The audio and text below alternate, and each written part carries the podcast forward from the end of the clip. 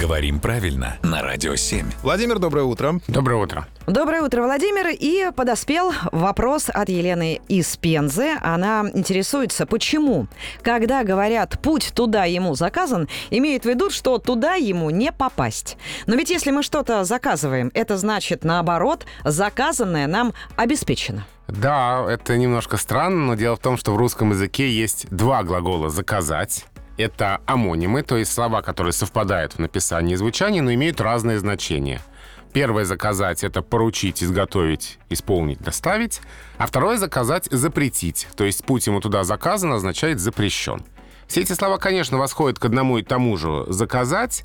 Это древний глагол «казать» с приставкой «за». Туда же сказать, приказать и все другие глаголы.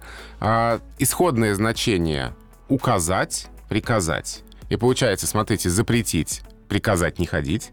А заказать в значении что-то доставить, да, это поручить, исполнить, изготовить. Ну вот что-то я не слышала, ну, во всяком случае, давно вот этого слова «заказать» в значении «запретить». Оно так, получается, ушло из нашей разговорной речи? Да, фактически осталось в этом устойчивом выражении, потому что начальник заказал использовать в эфире такие-то слова, но мы не скажем, да? Ну, пожалуй, что нет.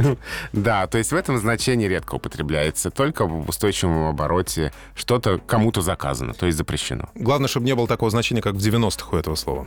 Заказать. Будем надеяться. Спасибо, Будем надеяться. Владимир, спасибо.